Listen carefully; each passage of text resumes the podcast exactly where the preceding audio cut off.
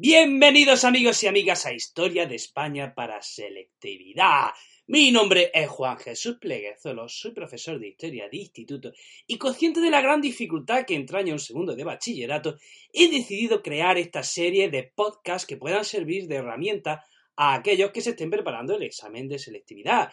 Eh, sé, sé, sé que estaba esperando este programa con muchísimas ganas, pues aquí me tienes con un programa súper, súper, súper interesante, súper fascinante, súper increíble. Bueno, vale, ya, ya sé que hay otras cosas más fascinantes e increíbles, pero bueno, bueno, bueno, sé que, que sé que ganas, vamos.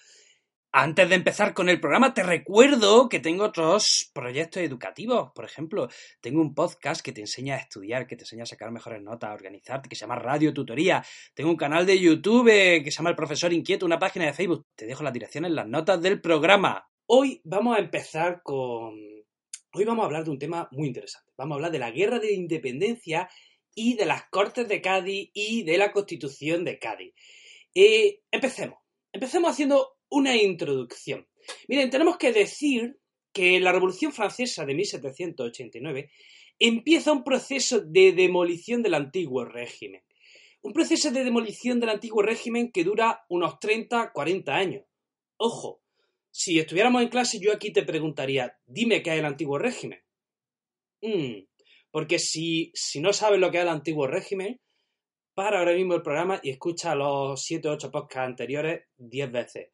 Porque, insisto, eh, saber lo que es el antiguo régimen es muy, muy, muy importante. Bueno, mira, te lo voy a decir antiguo régimen, periodo que va del siglo XVI al siglo XVIII y que incluye las características sociales, económicas y políticas que, se daban en Europa. Eh, ya sabéis, eh, en política tenemos una monarquía absoluta, en economía tenemos un régimen señorial, feudal, en la economía y la industria tenemos un régimen eh, guiado por los gremios, etcétera, etcétera, etcétera. Esto ya deberías saberlo. Repito, a partir de 1789, con la Revolución Francesa, empieza un proceso de demolición del antiguo régimen que dura en torno a unos 40 años. Y eh, se va abriendo paso una sociedad basada en el liberalismo político y económico. ¿Qué es el liberalismo político? Pues el liberalismo político hablamos de un sistema, un sistema de gobierno donde hay partidos, un sistema de gobierno donde hay partidos, donde hay un parlamento, donde hay una constitución, donde los ciudadanos pueden elegir eso es el liberalismo político, ¿vale? Eh, o sea, vamos, libertad, libertad para elegir a quien te gobierne, básicamente. ¿eh? Y el liberalismo económico, hoy día la llamamos capitalismo, pero eso es el liberalismo económico, eh, que tú tengas libertad para disponer de tu riqueza como tú quieras, ¿vale? Repito, se abre paso una sociedad basada en el liberalismo político y económico. ¿Quién fue quien bueno, porque hemos dicho que la Revolución Francesa empieza en Francia, pero ¿quién es quien la lleva fuera de Francia? Napoleón Bonaparte. Napoleón Bonaparte conquista pues, casi toda Europa y allá donde fue llevó la idea de la revolución. Y, bueno, fue derrotado en 1815 Napoleón y, y, a partir de 1815, repito, y a lo largo de todo el siglo XIX hay un enfrentamiento entre aquellos que quieren volver al antiguo régimen, con su monarquía absoluta y regímenes señoriales, etcétera, y aquellos que quieren un, nuevo régimen, un régimen basado en el liberalismo político y en el liberalismo económico. Eh, ¿te has enterado de esta introducción? ¿Te has enterado? Porque, ah, vamos, esto es súper, súper importante. En serio, eh, tienes que tener muy claros estos conceptos porque luego en el examen puedes meter la pata con muchísima facilidad. Por eso, si no te has enterado, ya sabes lo que tienes que hacer dale, empieza, ponlo otra vez, ponlo otra vez porque esto es eh, fundamental. Bien, vamos a ver qué estaba pasando en España, vamos a hablar de Carlos IV.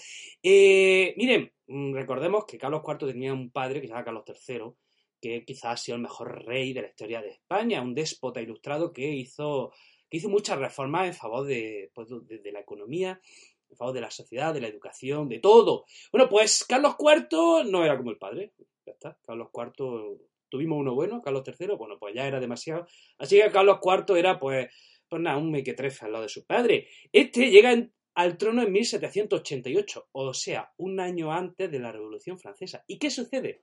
Que cuando estalla la Revolución Francesa, Carlos IV tiene miedo al contagio de las ideas liberales en España. ¿Y qué es lo que hace? Frena todas las reformas que había emprendido su padre. Y además eh, lleva un férreo control en la frontera con Francia. No quería, no quería que hubiese un contagio revolucionario eh, a través de la frontera con Francia. Entonces, ¿qué es lo que hace? Para, pues controla la inmigración, controla las publicaciones que hay en el país, se prohíbe estudiar en Francia, etcétera, etcétera, etcétera. Es decir, no quiere, quiere evitar la influencia de la Revolución Francesa dentro de eh, nuestro país.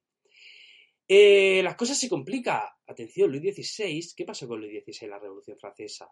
¿Qué pasó? ¿Qué pasó? ¿Qué pasó con Luis XVI y la Revolución Francesa? ¿Cómo acaba? ¿Le hacen cosquillas? ¡No!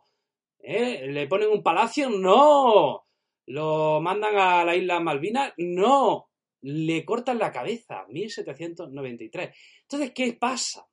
Pues que a partir de esta fecha, las otras monarquías europeas dicen, mamá mía, eh, si esto se pone de moda, si la Revolución Francesa se expande y empieza a haber una revolución en Austria, en Prusia, en España, en Rusia, etcétera, etcétera, ¿cómo pueden acabar, cómo, pueden acabar los otros reyes? Porque si a Luis XVI, el todopoderoso Luis XVI, le han cortado la cabeza, ¿por qué no a los otros reyes? Entonces, ¿qué es lo que hacen las demás monarquías europeas a raíz de la ejecución de Luis XVI? Le declaran la guerra a Francia, entre ellas España. ¿Vale? La guerra entre España y Francia la llamamos la guerra de convención. Y si hasta ahora hemos dicho que todas las guerras contra Francia las ganaba España, a partir de ahora, ¿quiénes ganan la guerra? Efectivamente, la gana Francia. España pierde, o sea, Francia, además de que está haciendo una revolución, además de que le está cortando la cabeza a, sus reyes, encima van y nos ganan la guerra a los españoles. Y se firma una paz que se llama la paz de Basilea. A partir de ahora, España se ve obligada a firmar unos tratados con Francia que se llaman los tratados de San Ildefonso. ¿Eh? España, repito, tiene que firmar con Francia unos tratados que se llaman los tratados de San Ildefonso. Y básicamente en estos tratados España se ve arrastrada a las guerras contra Inglaterra. El enemigo de Francia era Inglaterra, pues como España ha perdido, pues Francia le dice a España, eh, vente tú para acá, vente tú para acá y que, vienes que te va a venir conmigo a la guerra. Y Francia arrastra a España a la guerra contra Inglaterra. Repito, estos son los tratados de San Ildefonso. Y aquí yo te haría una pregunta, te voy a hacer una pregunta. Tú, estudiante de selectividad que aspiras a sacar un 10 eh, y, matrícula de honor, dime, ¿a qué otros tratados recuerdan los tratados de San Ildefonso? Mm, no te oigo, no te oigo. Mira, te voy a dar una pista. Se dan en el siglo XVIII, repito. ¿Qué tratados parecidos ya se firmaron en el pasado? ¿Qué tratados?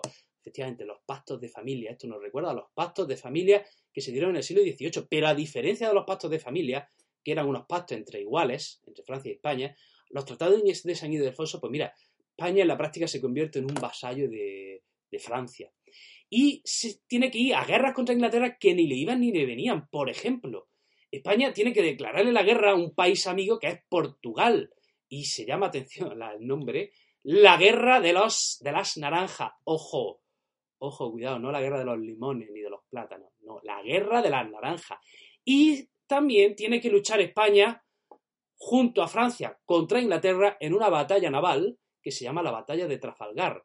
Batalla en la que España fue, España fue humillada, aplastada, machacada, mm, destrozada. O sea, la flota española sufrió fue una de sus mayores derrotas. Esto estaba batalla de Trafalgar, 1805.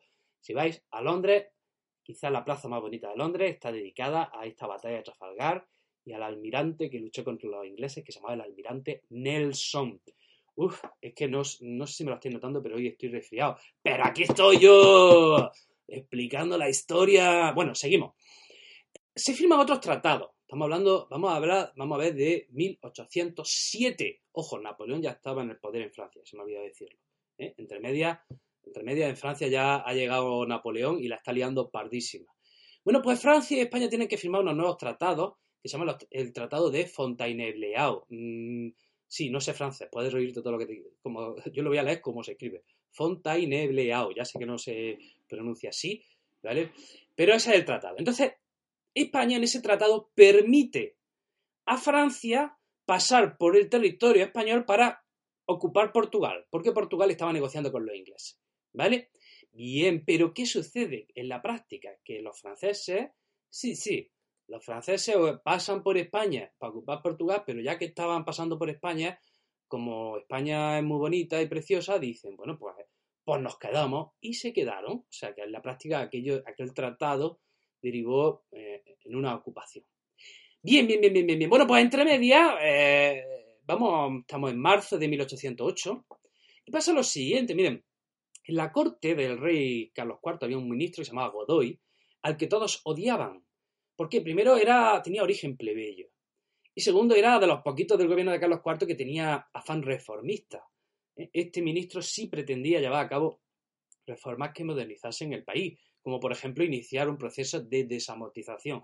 Ojo, ojo, ojo, repito, quería llevar a cabo un proceso de desamortización. Ojo, ojo, mm, luz roja, desamortización. Quédate con esta palabra, que creo que probablemente es uno de los conceptos más aburridos que se pueden dar en historia, pero es que mm, te va a doler la cabeza eh, con este término, ¿vale? Eh, bien, bien, bien, bien, pues decíamos que en 18 de marzo de 1808, en Aranjuez, hay una rebelión, hay un motín contra rey Carlos IV y su ministro Godoy. Querían derrocar al ministro y al rey. Y atención, ¿quién estaba envuelta? ¿Quién estaba envuelto en esa rebelión, en esa conspiración contra el rey? Pues el propio hijo de Carlos IV, Fernando VII, personaje más nefasto de la historia de España, el peor gobernante de la historia de España y del mundo mundial. Sí, sí, sí, sí. Los de ahora son malos, no, pues este era peor todavía. Bien, bien, bien, bueno, pues atención, hemos dicho que hay un motín 8 de, 18 de marzo de 1808.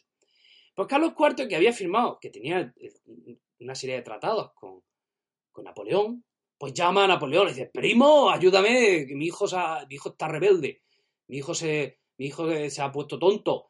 ¿Y qué es lo que hace Napoleón Bonaparte? Le dice, sí, sí, tú ven para acá, vente tú para acá y llama, Napoleón llama a Carlos IV, llama al hijo, Fernando VII, y lo llama a Bayona, a Bayona, allí al sur de Francia. Y allí también llama a, Napoleón llama a su hermano José Bonaparte. ¿Y qué es lo que hace en Bayona? Obliga a Fernando VII y a Carlos IV a abdicar en Napoleón Bonaparte. Repito, Fernando VII y Carlos IV, que tenían los derechos al trono, abdican en Napoleón Bonaparte. Y Napoleón Bonaparte, a su vez, abdica en su hermano José Bonaparte. Así que a Fernando VII le pone un palacio eh, allí en el sur de Francia, ¿eh? se convertirá en un prisionero real. ¿Y quién viene a España a reinar? El hermano de Napoleón, José Bonaparte. Pero fíjense, fíjense que lo primero que hace José Bonaparte es aprobar lo que se llama una carta otorgada, atención, luz roja, que es una carta otorgada, paréntesis, una carta otorgada, hablamos de una carta otorgada del conjunto de leyes que aprueba un rey y que se aplican a toda la sociedad. Mm, pero esto no es una constitución. No, una constitución es un conjunto de leyes que aprueba un parlamento elegido por el pueblo. Es decir, la carta otorgada va de arriba abajo y la constitución va de abajo arriba. Lo estoy simplificando, por favor, no lo ponga así en el examen, ¿vale? Eh, lo estoy usando con palabras más sencillas, pero en el examen no lo vayas así. La carta otorgada va de arriba abajo, te cascan un cero eh, como un piano, ¿vale? Entonces, ¿qué es lo que hace José Bonaparte? Aprueba la carta otorgada. Y atención, que esto me parece eh, interesante. En esa carta otorgada, de alguna manera, se, se decreta el fin del antiguo régimen. Había una serie de medidas que iban a terminar con el antiguo régimen. Por ejemplo, se desamortizan las tierras del clero, se desvinculan los mayorazgos y las manos muertas. Aquí de nuevo no lo voy a preguntar, porque esto ya lo hemos dado 800 veces. Te podría preguntar qué son los mayorazgos, qué son las manos muertas. Esto deberías de saberlo. Se suprimen los regímenes señoriales. Aquí de nuevo te tendría que preguntar qué es un régimen, qué es un régimen señorial. Si no lo sabes, vuélvete a escuchar los podcasts anteriores. Para el podcast, búscalo en la Wikipedia. Pero no sigas sin enterarte de lo que es un régimen señorial, porque si no, no te enteras. Eh, otra medida que había en esa carta otorgada, se abole la, Inquisición, el Tribunal de la Inquisición. En definitiva, toda esta serie de medidas iban a terminar con el antiguo régimen. En otras palabras, se iba a modernizar la sociedad española, pero mm, este aquí que no funcionó. Este proyecto no, eh, no siguió adelante. Entonces, ¿qué sucede? Pues que los españoles que somos muy orgullosos, ojo, mm, mm, voy a, voy a repasar. Marzo de 1808, motín de Aranjuez. El mes siguiente, eh, abdicaciones de Bayona, estatuto de Bayona. Y vamos al 2 de mayo de 1808. 2 de mayo de 1808. Atención. ¿Qué sucede? Pues que el pueblo de Madrid mm, dice, mm, ¿dónde está la familia real? ¿Dónde está nuestro rey? Mm, no los veo, se han ido. Por otro lado dice el pueblo de Madrid, aquí veo muchos franceses. Eh, ¿Por qué hay tantos soldados franceses por las calles? ¿No serán que nos han ocupado? Y una mañana del 2 de mayo de 1808, no se sabe muy bien cómo, el pueblo de Madrid, de forma espontánea y con un par de... se enfrenta cuerpo a cuerpo, a pecho descubierto y con las manos a los soldados franceses. O sea, le echaron un par que, vamos, ¿eh? así, con los machetes, con los machetes y con mucha gana y mucha voluntad, le plantan cara al ejército francés, al todopoderoso ejército francés. Las revueltas duraron todo un día, ¿eh? las revueltas duraron todo un día, y esa noche los líderes, pues, pues hubo una represión brutal en la montaña del Príncipe Pío. Todos los líderes fueron fusilados. Eh, bien, pues, ¿qué sucede? Que a partir de ahí, a partir de la rebelión del 2 de mayo, cunde, cunde la guerra por todo el país, el pueblo se revela, el pueblo eh, eh, quiere echar a los franceses, los españoles no aceptan la autoridad francesa, y como no aceptan la autoridad francesa y querían que volviese su legítimo rey, al que, consideraban a Fernando VII, crean su propia autoridad, que se llaman las juntas provinciales. Repito, en cada provincia se forman las juntas provinciales, que venían a ser la autoridad eh, real para los españoles, ya que no aceptaba la autoridad francesa, las juntas provinciales lo que hacen es gobernar en nombre de Fernando VII y además organizar la resistencia. Ese es el propósito de las juntas provinciales. Y de todas las juntas provinciales organizan otra junta más, que es la Junta Central. ¿Vale? Esa era la autoridad real para los rebeldes eh, españoles. Y eh, los españoles pues, pues, pues, no, aceptan, no aceptan a la, la, ocupación francesa. Así que, ¿cómo se resisten? Pues a través de la guerrilla y de los sitios. Los sitios es cuando las ciudades, las ciudades aguantan el asedio de los franceses. Y la guerrilla consistía en la formación de un ejército irregular compuesto de campesinos, curas, pastores, y estos se enfrentaban al ejército con tácticas no convencionales. Se aprovechaban de su conocimiento del terreno y nunca, nunca, nunca luchaban en campo abierto. Y bueno, vamos a hablar también de los diferentes grupos ideológicos que había en España por aquellas fechas. Miren, la mayoría se oponía a la ocupación francesa. Pero entre los que se oponían a la ocupación francesa tenemos que por un lado están los absolutistas, quieren que vuelva Fernando VII para reinstaurar el antiguo régimen tal cual. Por otro lado están los liberales, quieren que vuelva Fernando VII para instaurar una monarquía parlamentaria basada en el liberalismo político, económico, etcétera, etcétera, que hemos comentado al inicio. Y luego había una pequeña minoría que estaba a favor de la ocupación francesa, que eran los llamados afrancesados. Pensaban, creían que las reformas que traía José Bonaparte eran buenas para España y, iba a traer, y que iban a traer cosas buenas, ¿vale? Por eso son los afrancesados. Cuando pierdan la guerra, los franceses, estos afrancesados tendrán que largarse y salir por patas. Bueno, vamos a hablar del curso de la guerra. Miren, los franceses empiezan su ocupación de la península por Barcelona, Vitoria y Madrid. Eh, la estrategia de Napoleón era, a partir de esas tres ciudades, ocupar el resto del país. Pero enseguida esa estrategia fue truncada ¿Por qué? Porque, por un lado, en Zaragoza y Gerona, por ejemplo, no hay manera de tomar esas ciudades. No hay manera. ¿eh? Los ciudadanos aguantan eh, el sitio, el asedio de los franceses. Imaginaros, aunque finalmente estas ciudades fuesen tomadas, el hecho mismo de tener, de, resistir, ya le supone un desgaste a los franceses. Pero es que por otro lado, en julio de 1808, los franceses sufren una severa derrota en Bailén. ¿eh? Y esto obliga a los franceses a replegarse al norte y, e incluso a abandonar Madrid.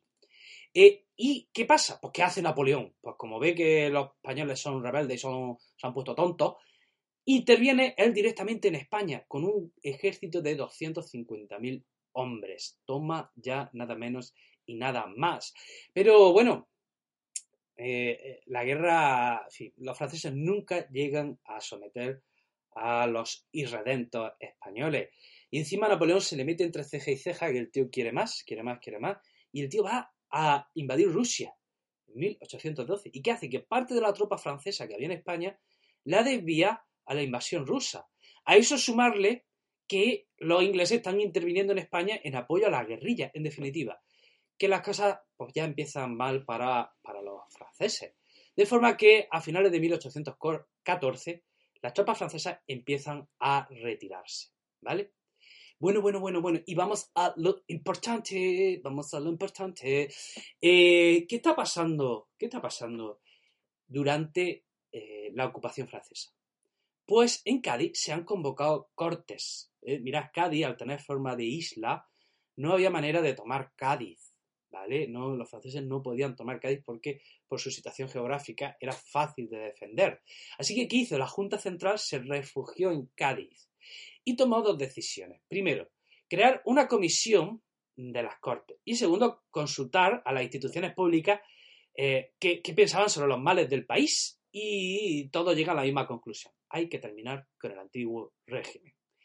Entonces la Junta Central convoca Cortes en Cádiz y allí llegan diputados de todas las provincias de España y de América. Ojo, de aquellas provincias que estuviesen ocupadas por los franceses, eh, se buscaron refugiados, se buscó eh, ciudadanos de Cádiz que fuesen de aquellas provincias ocupadas.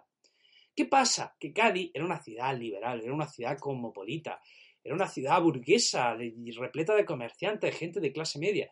De forma que las cortes que se constituyeron en Cádiz fueron unas cortes progresistas, liberales, abiertas, ¿eh? abiertas. Tenemos que decir también, los, diputados llegan nada menos que hasta 300 los miembros eh, que, componen esas cortes. Y tenemos que decir lo siguiente, estas cortes eran atípicas. Hasta entonces, ojo, esto sería otra pregunta interesante. ¿Cómo se habían convocado hasta entonces las cortes y quiénes acudían hasta entonces a las cortes que se convocaban en España? No lo voy a responder, deberías de saberlo tú. Si no lo sabes, ya sabes lo que tienes que hacer. Repásate todos mis podcasts 500 veces, ¿vale? Pero esto es muy importante, tienes que saberlo, ¿vale? Eh, estas cortes sí, bueno, ya lo voy a decir. Eh, las cortes, antes a las cortes acudía el clero, la nobleza y el tercer estado, eh, sobre todo la burguesía. Bueno, pues ahora las cortes acuden sencillamente representantes de los territorios, ¿vale? Por primera vez ya no van los tres estamentos, sino que van todos los territorios. ¿Cuál fue el objetivo de las cortes? Pues crear un nuevo estado y acabar con el antiguo régimen. El 19 de marzo de 1812 se aprueba la Constitución. Atención, 384 artículos. Que digo yo que ya les vale a estos gaditanos. No pueden haber hecho una constitución más cortica. Jolín, a ver quién se lee eso ahora. 384, 384 artículos. Y algunas de sus características son, las siguientes. Se recogen derechos individuales, por ejemplo, derecho a la educación, libertad de imprenta, de propiedad. Se recoge el principio de soberanía nacional. Otra pregunta. ¿Cuál es el concepto contrario al principio de soberanía nacional? Se recoge la división de poderes. A partir de ahora habrá un poder legislativo, un poder judicial y un poder ejecutivo. El legislativo lo tienen las Cortes y el Rey. El poder judicial lo tienen los tribunales de justicia. Y el poder ejecutivo lo tiene el Rey, pero con limitaciones. Muy importante otra característica. Se establece el principio, se establece el sufragio universal masculino indirecto pueden votar mayores de 25 años. ¿Y qué es lo que, votan y cómo votan? Votan a unos compromisarios que a su vez eligen a unos diputados. Otra característica de la Constitución de Cádiz. Se establece la religión católica como oficial y única permitida.